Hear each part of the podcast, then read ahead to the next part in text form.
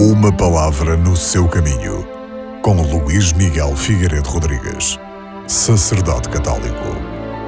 A primeira leitura é retirada do livro do Êxodo, onde o Senhor diz, através de Moisés: Eu farei que chova para vós pão do céu. O maná, descido do céu, foi o alimento providencial que Deus enviou ao seu povo para o sustentar durante a travessia do deserto, a caminho da Terra Prometida.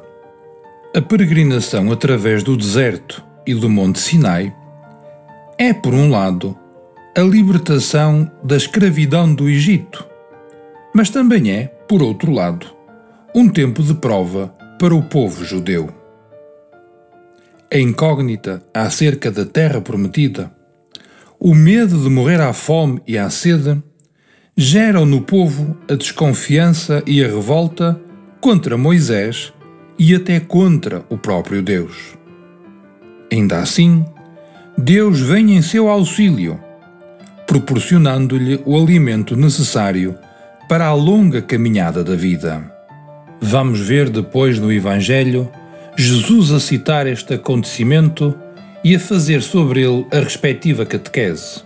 O maná era alimento para matar a fome corporal. Mas há fomes mais urgentes e mais exigentes, as fomes do espírito. O maná é chamado pão do céu, só porque vinha do alto.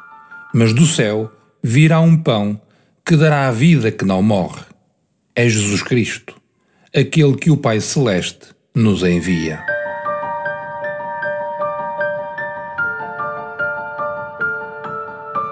Uma palavra no seu caminho.